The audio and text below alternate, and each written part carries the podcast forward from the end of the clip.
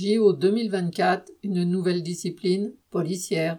Le 12 avril, sans grand bruit en raison de l'actualité sur la réforme des retraites, le projet de loi olympique a été adopté à l'Assemblée nationale. Il instaure, entre autres, un dispositif de sécurité musclé, comme il semble de coutume quand une compétition sportive d'envergure doit se dérouler en France.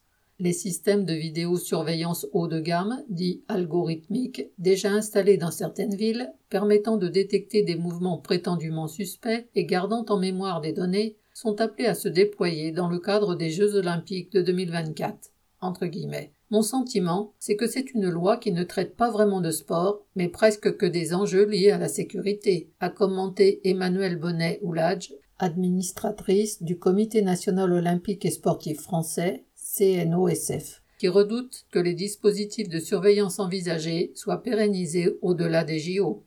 Lors de l'accueil de la dernière finale de la Ligue des champions de football en 2022, la France avait déjà reçu une belle distinction sur le plan de la sécurité dans l'accueil des supporters, en particulier de Liverpool. Alors pourquoi pas une médaille d'or sur le même terrain en 2024 BS